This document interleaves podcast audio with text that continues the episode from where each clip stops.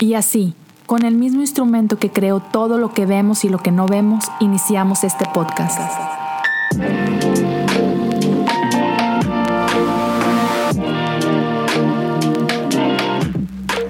Bienvenidos a Cosas Comunes.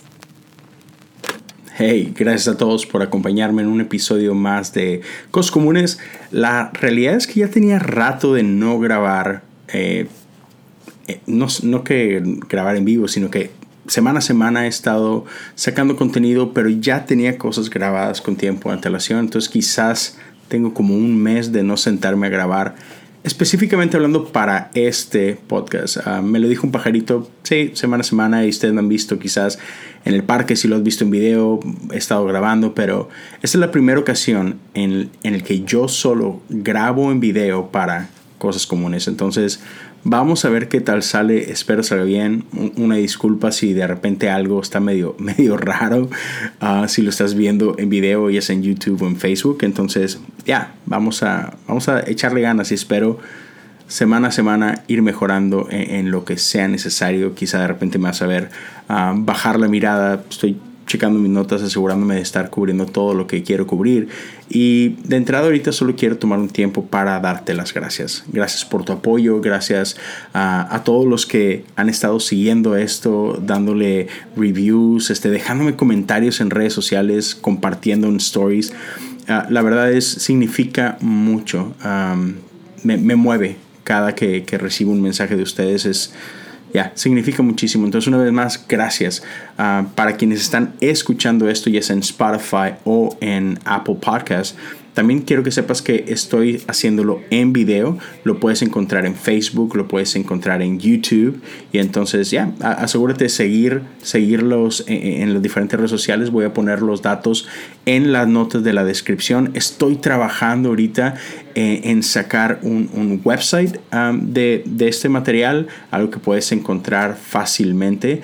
Eh, el website es leolozanohu.com si ahorita lo, buscas, no vas a encontrar nada, pero estoy trabajando en eso. Y eso es gracias a ti, eso es gracias a tu apoyo. Ah, para aquellos que, ya lo han estado haciendo, muchas gracias. Si alguien quiere apoyar eh, este proyecto, puedes ir a patreon.com diagonal cosas comunes. Y, cada dólar que, que tú pones por ahí nos ayuda y, digo, no, realmente me ayuda a mí este, y bueno, mi familia que está detrás de esto, ¿no? Pero uh, sí, la verdad me ayuda bastante para poder intentar cosas como estas, mejorar el audio, intentar video, por ahí tener un website donde encuentras estas cosas. Entonces, una vez más, muchas, muchas gracias. Y, y el día de hoy quiero hablarte eh, de, de algo que tiene semanas pesando en mi corazón voy a tratar de darte un poquito de, contexto. Ah, pero mira, desde que nació Cosas Comunes, siempre ha sido un, podcast con la intención de, reflejar que podemos encontrar a Dios en eso, en cosas comunes. Y que si, si, solamente prestamos atención, podemos ver a Dios en todos lados. O sea, Dios no habita solamente en templos hechos por hombres, sino creo, estoy convencido de que Dios está constantemente buscándonos a nosotros. Él está constantemente hablando. Y es solo cuestión de poner atención. Y entonces, desde el episodio número uno, esa ha sido mi intención, el, el tratar de yo poner atención, ¿sabes? ¿Dónde es que Dios está hablando? ¿Qué es lo que está diciendo? Y entonces, pues venir acá y compartirte un poco de lo que Dios estaba hablando en mi vida. Y en las últimas semanas, si algo he, notado mucho es que hay, muchísimo hate. tú, tú, lo viste, e, el último episodio fue una conversación con mi, con mi amigo Daniel Bustos de Soy Daniel TV y hablamos un poquito de esto, ¿no? De, lo peligroso que es el hate, de por, qué nos, nos, sentimos en esta necesidad, ¿no? Pero eso es algo que no solamente he visto en mi vida, lo he visto alrededor de, de mí, en, en amigos, o sea, cristianos somos increíblemente críticos.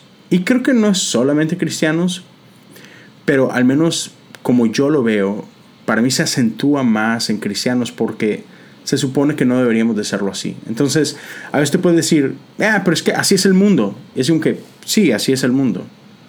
pero nosotros no se supone que debemos ser como el mundo. Y por eso cuando nosotros como iglesia, como cristianos, hacemos cosas que son normales en el mundo, ya choca tanto porque no debe de ser así para nosotros, ¿no?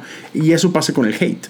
Nosotros no estamos supuestos a eh, hacer hate, ¿sabes? O sea, estamos supuestos a hablar vida, a dar vida. nuestras palabras cargan ese poder. Y, la invitación de parte de Dios es que lo que salga de nuestra boca sea algo que traiga vida, algo que traiga sanidad a otros, algo que, cambie y transforme la atmósfera para bien, ¿no? Entonces, otra vez, e, e, en, el último tiempo he visto todo lo opuesto. Por ahí, eh, en uno de, de, mis episodios de Me lo dijo un pajarito, hablaba yo del caso de Chandler Moore. Y lo puedes ir a buscar allá. No, voy a regresar y hablar lo que ya hablé, pero ah, es, un worship leader, es un líder de alabanza que, que, hoy por hoy está, digamos que, dominando la escena. O sea, ah, su grupo Maverick City Music está haciendo cosas increíbles y está trabajando, colaborando con, con otros grandes grupos como Elevation Worship y, y otros más. Entonces, de pronto él llegó, hizo algo que a muchos no les pareció. ¿Y, y qué pasa? Nos volcamos en redes sociales a criticarlo, a juzgarlo, a señalar por qué está mal lo que está haciendo según, según nosotros, ¿no?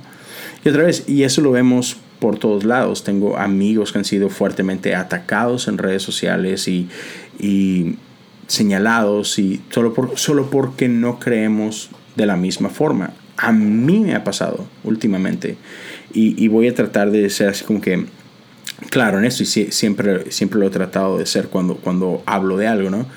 Ah, hace algunas semanas ya, no sé, un mes más o menos, ah, me tocó ver dos instancias, ¿ok? Y, voy a decirte cuáles son. En uno de estos nació en una pregunta que me hacen en stories. Tú sabes, a veces en stories nosotros somos así como que platiquemos, suelta tus preguntas. Y estuve respondiendo preguntas de diferente gente y luego hubo alguien que lanza esta pregunta y la pregunta es esta. ¿Es pecado el homosexualismo? ¿O el homosexualismo es pecado? No me acuerdo exactamente cómo la frase no, pero, pero esa fue la pregunta. Y entonces yo respondí y, mi respuesta ni siquiera fue si es pecado o si no es pecado. Mi, mi respuesta iba más inclinada en la pregunta. ¿Por qué hacemos esta pregunta? ¿no? Ah, que para mí es algo mucho más interesante de que decir si es pecado o no es pecado. Pero a raíz de mi respuesta, gente empezó a atacarme. Y créeme, o sea, no es que tenga gran problema con eso, pasa nada, ¿no? Ah, pero me llamó la atención. ¿Por qué? O sea, porque simplemente porque yo no respondí de la manera esperada por algunos, ok, e, e, eso es digno de ser atacado entonces. Ok, interesante, ¿no? Y déjalo ahí, porque otra vez, este episodio, este episodio no se trata de homosexualismo, solo para que quede claro. Después, ah, no sé, días después o, algo así, por ahí este, hice un episodio igual en el podcast de Me lo dijo un pajarito, donde la noticia que, estoy hablando tiene que ver con Saddleback Church, que es una iglesia muy grande en California, uh, iglesia del pastor Rick Warren. Y es una iglesia que está, es, parte de la red de iglesias de la Convención del Sur Bautista, de SBC.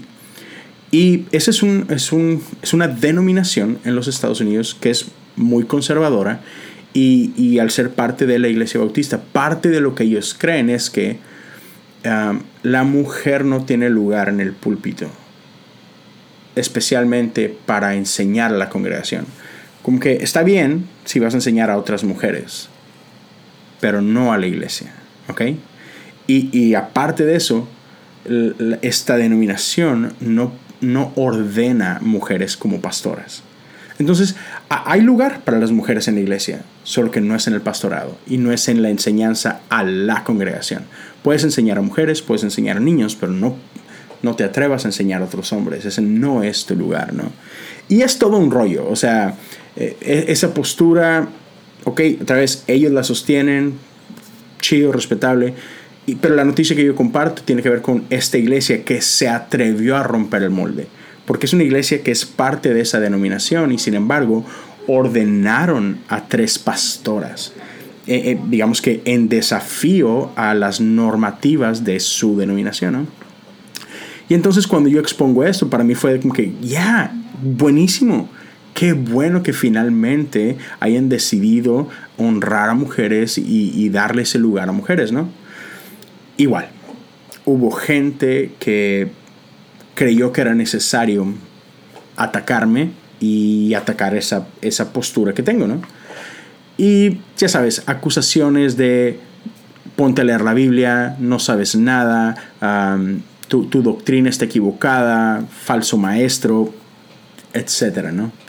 Y así como que, wow, interesante, ¿no? Otra vez, interesante que que creamos que tenemos la necesidad de hacer eso, número uno, y, el cómo, o sea, me, me, llama mucho la atención el, el cómo hablamos de estas cosas, cómo hablamos de, de nuestras diferencias. Y, y, en eso me quiero enfocar en este episodio.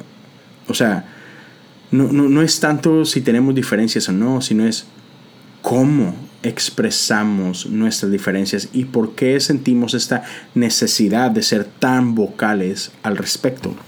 Entonces, ya que tienes un poquito de ese contexto, déjame, déjame hablar un poquito de, de por qué creo que es importante, ¿ok? Y, hace unos días ponía yo esta pregunta en redes sociales, lo hice en Twitter, lo hice en, en stories, y la pregunta es, ¿de qué se trata ser cristiano? No sé si tú te lo has preguntado. ¿En qué consiste ser cristiano? ¿Qué nos define como cristianos? ¿no? Y la mayoría de las respuestas que yo obtuve fueron muy como que por, el mismo lado, ¿no? Es ser como Jesús, es seguir los pasos de Jesús, es seguir las enseñanzas de Jesús, es imitar a Jesús, es así como Jesús trajo el cielo a la tierra, como que por ahí va, ¿no? Y estoy de acuerdo con eso. E, e, estoy 100% de acuerdo. Creo que eso es parte de lo que significa ser cristiano. Y, pero, pero eso, como que otra vez, trae este contraste, trae este choque entre lo que decimos, entre ese, ese tipo de respuesta, y entre cómo actuamos y entre cómo vivimos. porque, ¿sabes? Jesús dejó claro algunas cosas que eran importantes para él. Y entre esas cosas, e, él resumió la ley y los profetas en dos declaraciones y las he hablado muchísimo y creo que seguiré hablando de ello por mucho tiempo. Pero Jesús dijo que era muy importante amar a Dios con todo tu corazón, con toda tu alma y con toda tu mente. Y amar a tu prójimo como a ti mismo. En eso se resumen la ley y los profetas. Con ganas. Creo que, creo que es, es bueno hacer eso. Creo que es bueno imitar eso, ¿no? Creo que es bueno imitar a Jesús.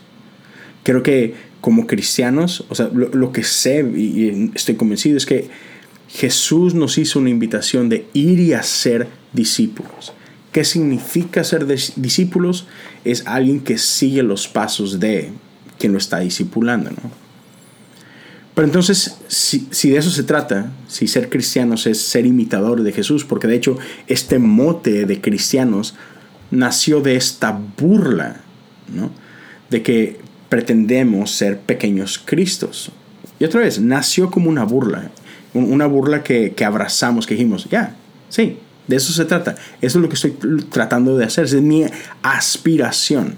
Sí pretendo ser un pequeño Cristo, ¿no? Ok.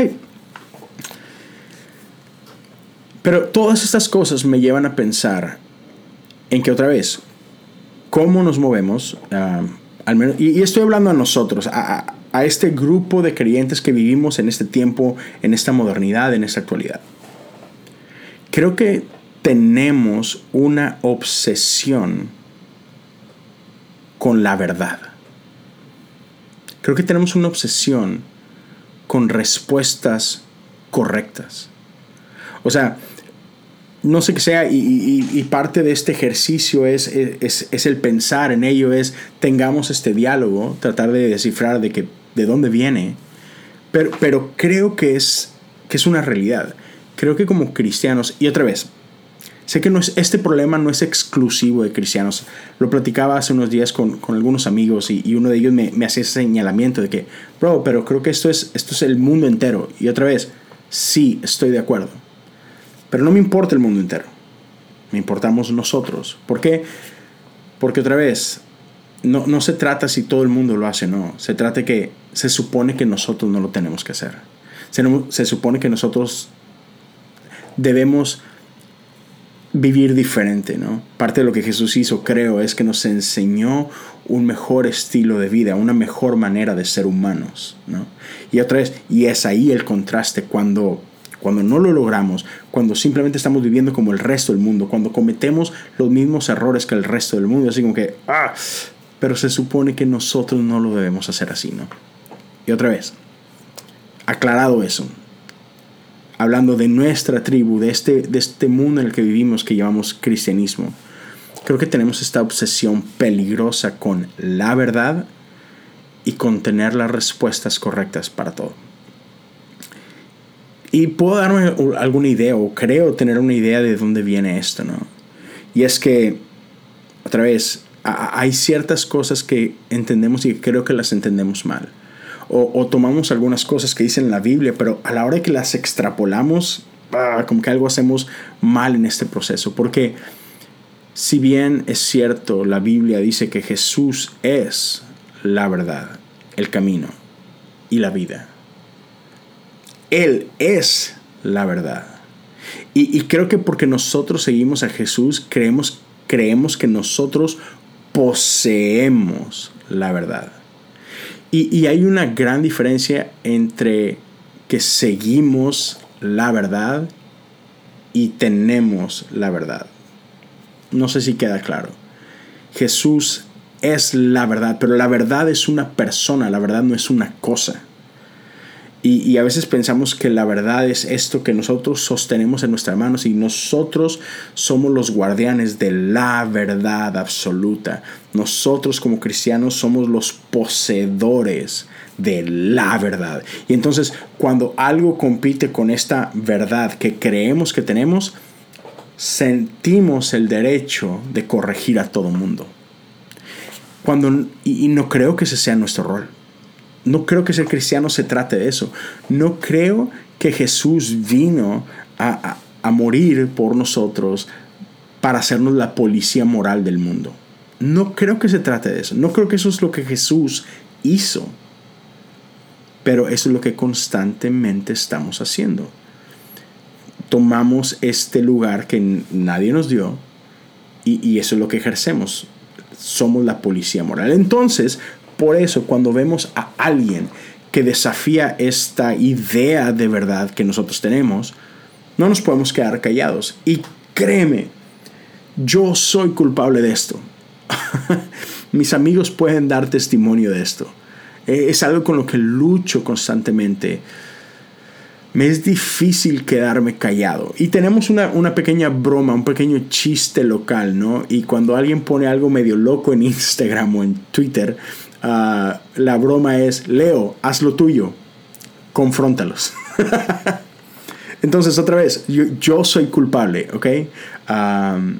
esto que te estoy hablando es algo que me habla a mí, no es algo de lo que quiero acusar a nadie, es, ah, esto yo lo he estado hablando en mi vida, es algo que yo necesito poner atención y, y creo que hay gente como yo allá afuera que, que quizá resuene con esto. Entonces, creemos que poseemos la verdad absoluta. Y cuando vemos algo allá afuera que no se parece a esta verdad, nos sentimos con la autoridad de tengo que corregirte. Y, lo pensamos porque creemos que de eso se trata, porque vemos a, a, un Jesús enseñando, vemos a un Pablo enseñando, vemos a los apóstoles enseñando acerca de la verdad, hablando de el camino. Entonces creemos que es en nuestro lugar. Es, hey, no lo estás haciendo como debe ser, déjame te enseño. ¿Por qué? Porque eh, es parte ¿Sabes? Tenemos estos ministerios en la iglesia y uno de ellos es el del maestro. Y tenemos pastores que semana a semana se paran enfrente y, y es lo que hacemos. Pastores hablamos, pastores exponemos ideas. Pero entonces creemos que es, es, de eso se trata ser cristiano. Ir y corregir gente, ir y enseñar gente. Y aunque sí hay un grado de verdad, o sea, sí estamos llamados a enseñar, sí estamos llamados a hablar, el cómo es muy importante. ¿ok? Cuando enseñamos, enseñamos con gracia. Jesús vino en gracia y verdad, no solamente en gracia, no solamente en verdad. Jesús vino en gracia y en verdad. Y es por eso que es tan importante cómo usamos nuestras palabras. Creo que estamos llamados a hablar con gracia. Eso no, no, significa que tenemos que endulzarle el oído a nadie y decir lo que ellos quieren escuchar. Pero igual, cuando tenemos que hablar, lo hacemos con cuidado. Hay una responsabilidad, no es, no es hablar por hablar, sí hay una responsabilidad y hay que hablar con gracia, porque a la hora de enseñar, lo que, lo que estamos buscando es acercar gente al Padre, es acercar gente a Jesús. Y cuando enseñamos sin gracia, cuando somos prepotentes, cuando no somos humildes, hacemos el efecto contrario. Lejos de acercar gente a Jesús, lejos de traer gente cerca a los pies de Dios, los alejamos. Y ese no puede ser el propósito. Y no podemos ser tan arrogantes de decir, ah, pues allá ellos si rechazan la verdad. No sé, creo que esa no es la forma. Entonces, cómo enseñamos es importante. Pero a quién enseñamos también es importante. O sea, yo no estoy diciendo que no podamos corregir. Yo no estoy diciendo que, que, la corrección como tal sea mala. Creo que es buena y creo que es necesaria. Pero creo que estamos llamados a enseñar y a corregir y a hablar vida a aquellos que están cerca de nosotros, aquellos con quienes estamos en relación. Y creo que eso es muy importante. Y, a veces esto es tan peligroso de redes sociales. Y, mira, al final te voy, a, te voy a invitar y te voy a, a, dejar dos recursos, creo que son buenos. Uno es un episodio de, de mi amigo Jesse, que uff, creo que fue de los primeros y que tenía que ver con estas piedras digitales que arrojamos o algo así, no me acuerdo perfectamente bien, pero, pero te lo voy a dejar en la descripción. Y, y también hay, otro episodio de mi buen amigo Rick Santiago de El Búnker en el que habla de esto. Y también uh, por ahí creo que se llama así como que, uh, no me acuerdo si la, la, doctrina se hizo carne o algo por el estilo. Perdón Rick si, si, si estoy así como que destruyendo tu título. Pero otra vez, voy a dejar esos links en, la descripción porque creo que son muy buenos episodios y creo que te van a aportar muchísimo. Pero entonces, otra vez, eh, vivimos en una era donde es muy fácil hablarle al mundo entero. Vivimos en un mundo globalizado, digitalizado. Y ya, en tu teléfono tienes el poder de conectar con todos.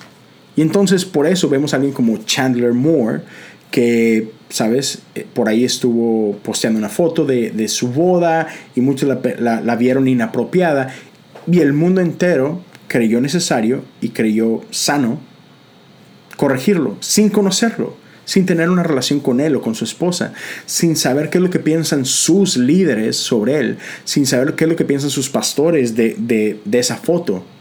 No, yo tengo algo que decirte y tú me tienes que escuchar. Creo que no. Honestamente, creo que no es el lugar. Creo que no es la forma. Creo que estamos llamados a hablar a aquellos con quienes estamos en relación, aquellas personas con las que has invertido tiempo, aquellas personas con quienes te has sentado a la mesa y conoces su corazón y ellos conocen el tuyo. Creo que a ellos tenemos que hablar. Entonces, ya, guarda tus opiniones para la gente que, que, es parte de tu iglesia para tu grupo pequeño, para, para aquellos con quienes sirves. Pero ya, creo que yo no soy la persona que tiene que hablar la vida de Andrés Speaker. Y lo he hecho, o sea, equivocadamente he tenido la osadía de repente responder algún tweet de él o algún Instagram. Y, y el pastor Speaker es tan gentil que a veces responde, interactuamos y aprendo y, y eso es bueno, ¿no? Uh, Pero sí, no, no es lo mismo como otra vez interactúo con alguien como él de repente en Instagram como lo puedo hacer con Jesse o con, o con Rick o con Sam o con Benjamín.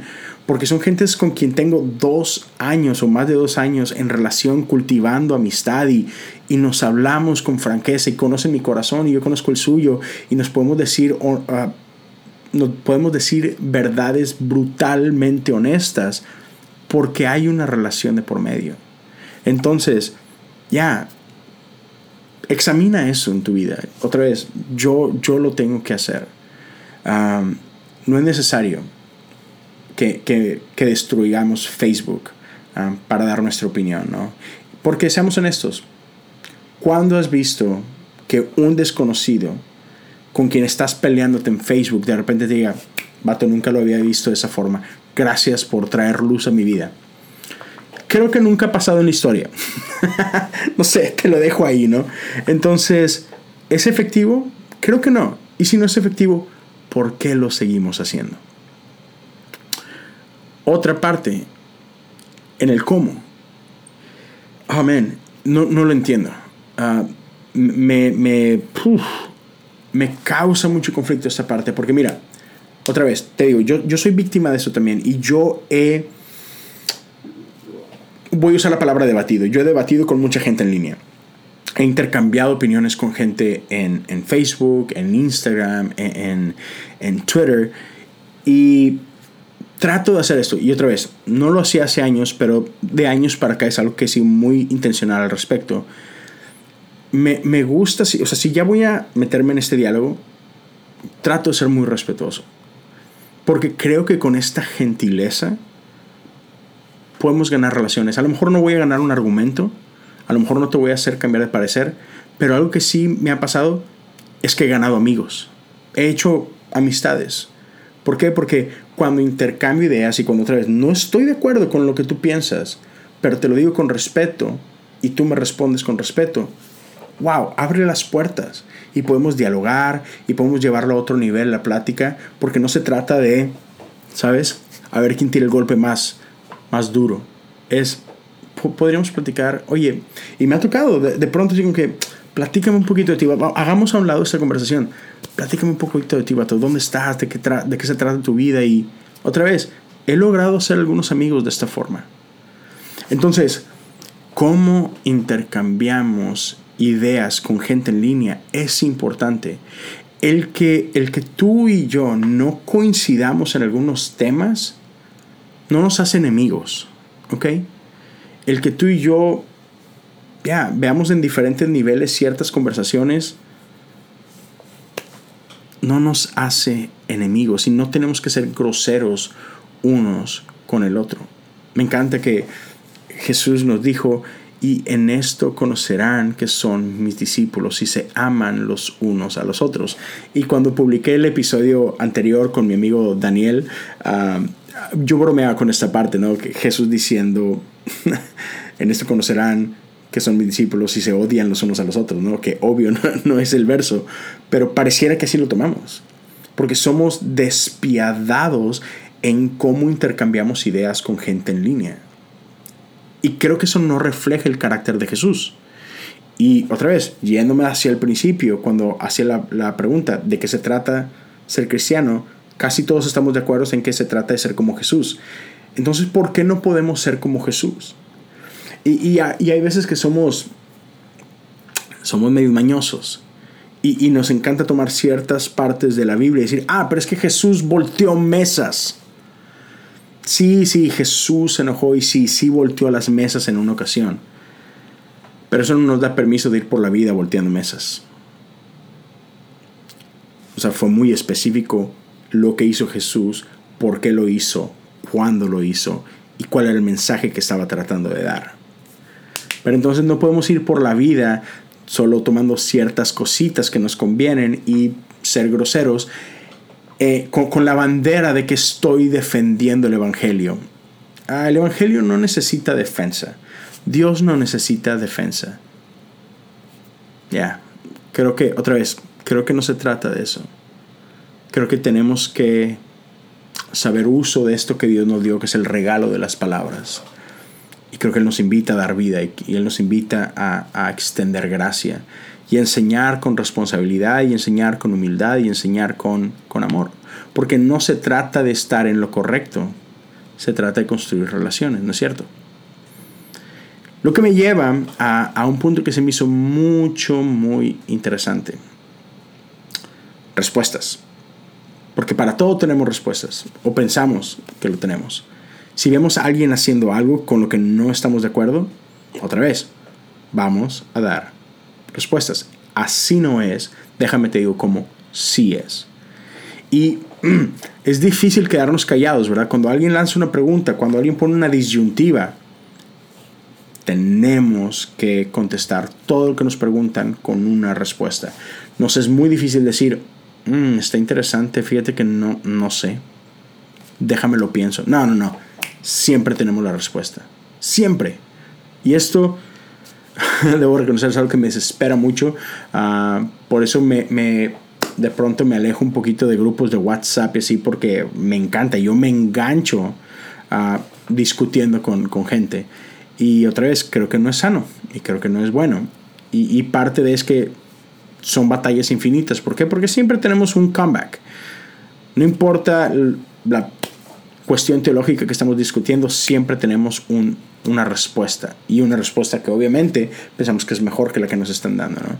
Y, y, en este proceso no escuchamos, o sea, honestamente, ¿cuántas veces cuando has estado en ese tipo de intercambio, cuántas veces te has detenido a contemplar el argumento que te están presentando? Rara vez, ¿verdad? Siempre nada más estamos leyendo para saber en qué momento puedo contraatacar. Pero, pero no pasamos tiempo digiriendo la idea, eh, escudriñando lo que nos están presentando. Siempre es no. O sea, tenemos un no ya, es tú estás mal. No me importa lo que me digas, solo sé que estás mal y estoy, mientras estás hablando, estoy buscando cómo responderte y cómo contraponer tu punto. Sin embargo, en la vida de Jesús me encanta esto. Y, y voy a sacar el dato, perdóname. Pero mira, Jesús solamente respondió de manera directa a tres preguntas. Está cañón, o sea, pon atención a esto. Jesús respondió de manera directa a tres preguntas que le hicieron. Eso es todo. Tres preguntas. ¿Ok? A Jesús le hicieron 183 preguntas en los evangelios. 183 de las cuales solamente respondió 3 de manera directa. Y por el otro lado, Jesús hizo 307 preguntas. O sea, casi el doble de las preguntas que le hicieron, él hizo. O sea que podríamos decir, basado en esto, que quizás Jesús es más fan de las preguntas que las respuestas. Entonces, si Jesús solo respondió tres preguntas de manera directa y, casi todas sus respuestas siempre fueron en forma de pregunta, ¿qué valorará más Jesús? Valora, porque, o sea, no manches, le hicieron 183 preguntas. Si si, el, si la finalidad de Jesús era dar información clara, si, si, la finalidad de Jesús es simplemente, señores, para ganar la vida eterna, para obtener la salvación, se trata de tener las preguntas, perdón, se trata de tener las respuestas adecuadas para cada cosa, Dios mío, tuvo 183 oportunidades para darnos 183 respuestas. Sin embargo, no lo hizo. Entonces otra vez, e, eso me hace pensar que respuestas no son tan importantes. Y Jesús hizo 307 preguntas. Y de esas 183 preguntas que le hicieron, casi siempre respondía con preguntas.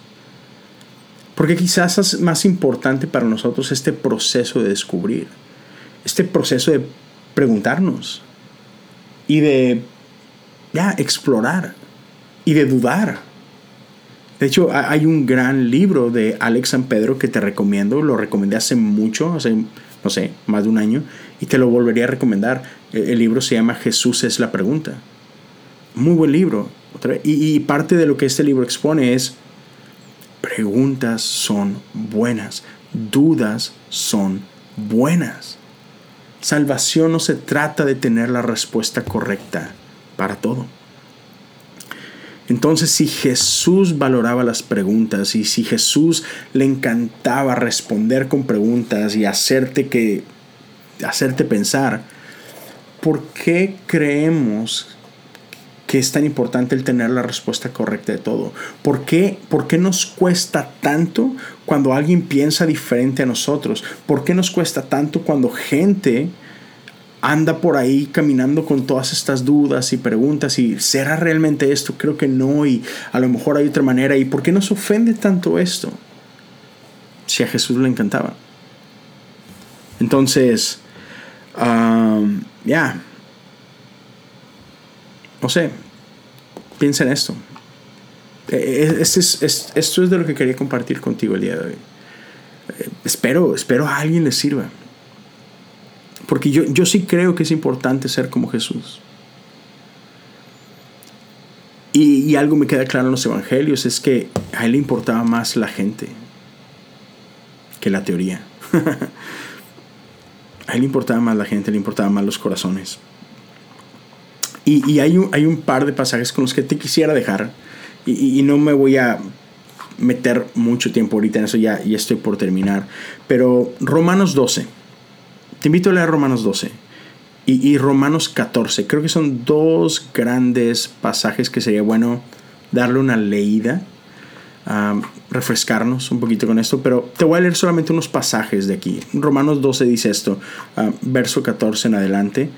Dice, bendigan a quienes los persiguen, no los maldigan, sino pídanle a Dios en oración que los bendiga. Alégrense con los que están alegres y lloren con los que lloran.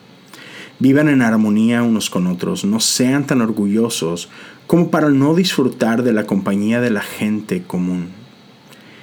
Y no piensen que lo saben todo.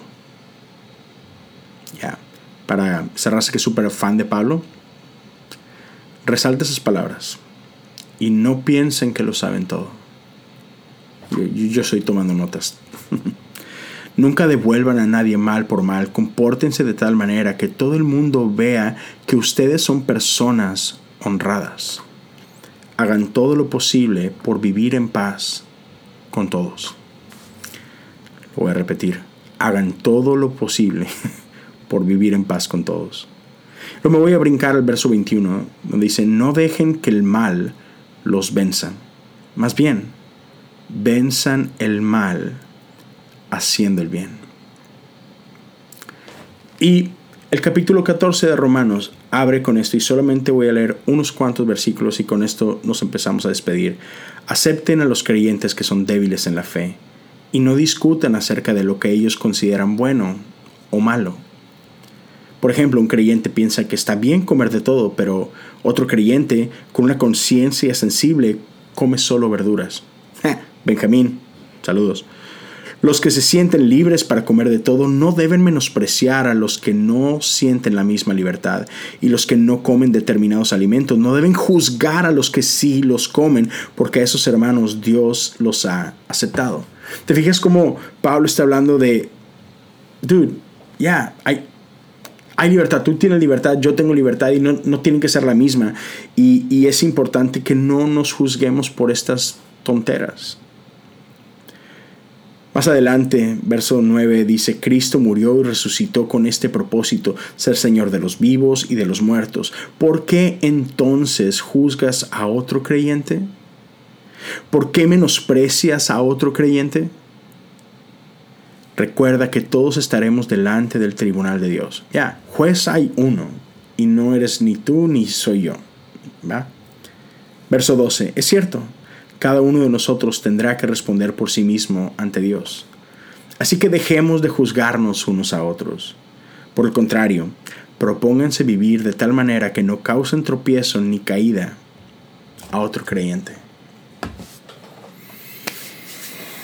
Qué buen propósito, ¿no? Ya. No. Usemos mejor redes sociales, por favor. Otra vez, eh, el que pensemos diferente está bien. Está bien. Está increíblemente bien. No tenemos por qué pensar igual. Unidad no se trata de uniformidad. Se vale pensar diferente. Aún en cosas teológicamente importantes, está bien. Vendrá un día donde conoceremos la verdad completa. Hoy no es el tiempo. Hoy podemos tener ideas, hoy podemos tener conceptos, hoy podemos diferir. Y me encanta esta frase que dijo creo que San Agustín y Wesley la repitió después y, y tendremos que seguirla recordando. Y es que en lo esencial, unidad, en lo no esencial, libertad, pero ante todo, caridad o ante todo, amor. No olvidemos eso, es, básico, pero creo que es muy importante. Y en esta era en la que vivimos de polarización, de hate, de troleo, creo que necesitamos recordar esto. En lo esencial, unidad. En lo no esencial, libertad. Pero ante todo, amor. Y sabes, no, no tenía planeado esto, pero pero creo que voy a ir aquí. Y quiero terminar con el credo apostólico. Porque eh, en ese sentido de, lo que es esencial y que tenemos unidad en esto, ya creo, que esta parte, creo que esta parte es, muy importante. Mucho, muy importante. estas son cosas esenciales que, que es lo que nos hacen ser iglesia. Entonces, ya, déjame ver si, si ya lo tengo para, para que terminemos con esto. Y ya, me, encantaría, lo, creo que lo voy a poner por ahí en, algún lado. Este, porque sería, sería bastante, bastante chido. Entonces, ya para que lo tengas ahí accesible. Dice así, creo en Dios, Padre Todopoderoso, Creador del cielo y de la tierra Creo en Jesucristo, su único Hijo, nuestro Señor, que fue concebido por obra y gracia del Espíritu Santo, nació de Santa María Virgen, padeció bajo el poder de Poncio Pilato, fue crucificado, muerto y sepultado, descendió a los infiernos, al tercer día resucitó de entre los muertos, subió a los cielos y está sentado a la derecha de Dios Padre Todopoderoso. Desde ahí ha de venir a juzgar a vivos y muertos. Creo en el Espíritu Santo la Santa Iglesia Universal, la comunión de los santos, el perdón de los pecados y la resurrección de la carne y la vida eterna. Amén. En lo esencial, unidad. En lo no esencial, que es mucho, libertad. Entre todo amor. Gente, gracias por acompañarme. Gracias por ser parte de esto. si este episodio crees que fue de bendición para ti o crees que puede ser de bendición para alguien más, ayúdame a compartirlo. Ah, ayúdame a darle share en Facebook, en, YouTube, en, tus stories. Comparte el, link de Spotify, como sea. Pero ya, si, crees que esto le puede servir a alguien más, ayúdame a hacer eso. si lo haces, uh, arróbame por ahí, Leo Lozano HU, así me encuentras en Instagram, en Twitter. Uh, te digo, pronto, pronto estaré, estaré publicando la, la, página, seguiré trabajando con ello, espero no tardarme mucho. Gracias a todos por su apoyo. Uh, si no me sigues en redes sociales, te invito a que lo hagas, podemos por ahí seguir, seguir la plática. Este, y ya, si alguien quiere apoyar económicamente, puedes hacerlo a través de patreon.com, diagonal cosas comunes. Lo puedes hacer desde un dólar al mes por el tiempo que, tú lo consideres. Y, cada cosa que tú aportas es, es bien importante. Gracias a todos por compartir. Nos vemos y nos escuchamos muy pronto. Dios te bendiga.